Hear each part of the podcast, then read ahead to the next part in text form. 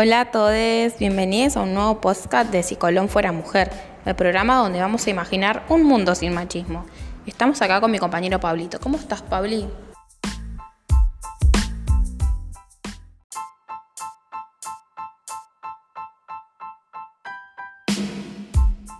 Muy pero muy bien, todo excelente. Ana, ¿vos cómo estás?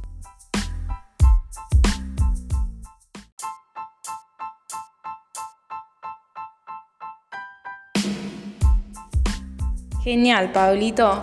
Bueno, hoy tenemos un programa súper interesante que les va a encantar. Además tenemos invitadas especiales. Pero ya vamos a ir contando, no sean ansiosos. Bueno, Pablito, contanos, ¿qué nos trajiste hoy para compartir? Bueno, nuestros oyentes ya nos conocen, ya me conocen a mí, ya saben que a mí me encanta reflexionar, imaginar, jugar y flashearla. Así que hoy les traje un pequeño cuento para que flashemos juntos, imaginemos y reflexionemos. Es una adaptación, el cuento se llama Rosa Caramelo y espero que les guste. Había una vez en el país de los elefantes una manada en que las elefantas eran suaves y tenían la piel de color rosa caramelo. Todo esto se debía a que las elefantas solo comían anémonas y peonías. Y no era que les gustaran estas flores, eran horribles, pero eso sí, daban una piel suave y rosada. Las anémonas y peonias crecían en un jardincito vallado, donde solo vivían las elefantitas.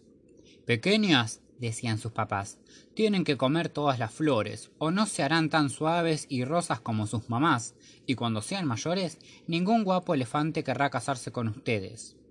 Para volverse más rosas, las elefantitas llevaban zapatitos, cuellos y grandes lazos de color rosa. Las elefantitas veían a los elefantes todos de un hermoso color gris, que jugaban libres por la sabana. Solo Margarita, de todas las no se volvía del todo rosa, por más flores que comiera. Esto enfadaba mucho a su papá elefante. Margarita, ¿por qué sigues con ese horrible color gris que sienta tan mal a una elefantita? ¿Es que no te esfuerzas? Si sigues así, no llegarás nunca a ser una hermosa elefanta. Pero pasó el tiempo y Margarita nunca cambió de color, y sus papás perdieron la esperanza.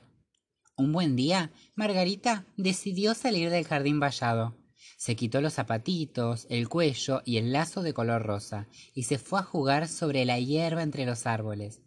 Las otras elefantitas la miraban desde su jardín, muertas de envidia, pero después de un tiempo, las elefantitas más valientes empezaron a salir del vallado, y los zapatitos, los cuellos y los bonitos lazos quedaron entre las peonías y las anémonas. Después de haber probado los riquísimos frutos y haber comido en la sombra de los grandes árboles, ni una sola elefantita quiso volver jamás al jardín vallado. Y desde aquel entonces, todos los elefantes tienen un mismo color. Wow, amo, amo este cuento, me encanta porque sobre todo expresa de manera muy sencilla la presión que constantemente tienen que vivir las mujeres desde pequeñas. ¿Qué pensás, Ana?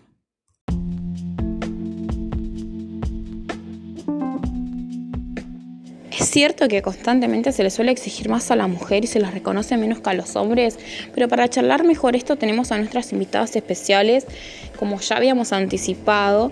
Le damos la bienvenida a la doctora en ciencia Mancuello Rocío y la antropóloga social y ganadora del premio Nobel, Micaela Corbalán. Bienvenidas, chicas. Hola, muchas gracias por invitarme. Gracias por la invitación.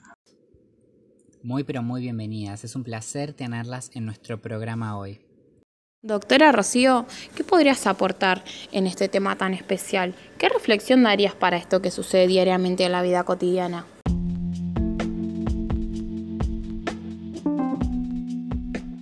Bueno, nosotros hemos hallado que los niños y niñas a corta edad interiorizan que las niñas son vulnerables y los niños son fuertes e independientes.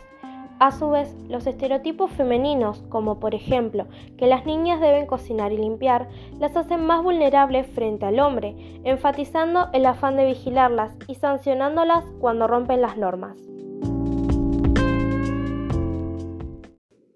Entiendo, doctora. Usted me está diciendo básicamente que desde chiquitos ya se les dice a los niños qué es lo que tienen que hacer cuando sean más grandes y que los hombres son más fuertes que las mujeres. ¿Algo así está diciendo usted, doctora?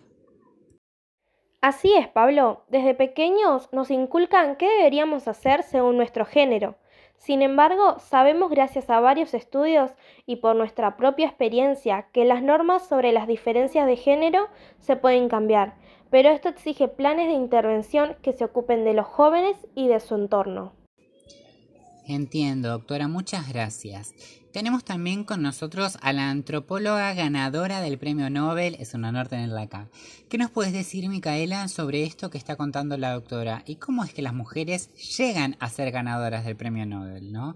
¿Cuántas mujeres ganaron el premio Nobel? ¿Nos puedes contar eh, un poquito sobre esto?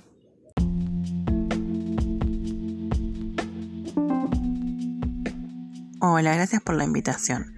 Lo hablado es muy importante porque el tema de género es muy central y es un énfasis en la dominación de la mujer en los espacios ocupados en su mayoría por hombres.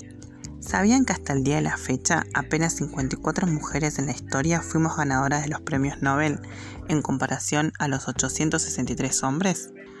Esto no es un camino sencillo. Mujeres como Madame Curie han tenido que recorrer un camino inmenso para ser reconocidas e incluso más de 20 premios Nobel son compartidos con sus maridos.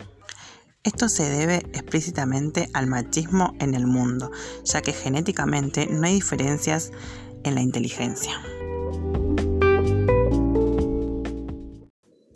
Muchas gracias chicas por, eh, por, este debate, a nuestra doctora en ciencias y aquí a la antropóloga ganadora de un premio Nobel. Muchas gracias por acompañarnos hoy, por traer estas reflexiones que siempre nos sirven para que sigamos avanzando y que podamos soñar un mundo, como decimos acá en este programa, en el que no exista el machismo. Muchas gracias Ana, a vos también. Eh, increíble programa el de hoy, ¿no? Gracias a ustedes, un placer poder participar. Esperemos que pronto volvamos a reencontrarnos para seguir charlando sobre este tema tan importante.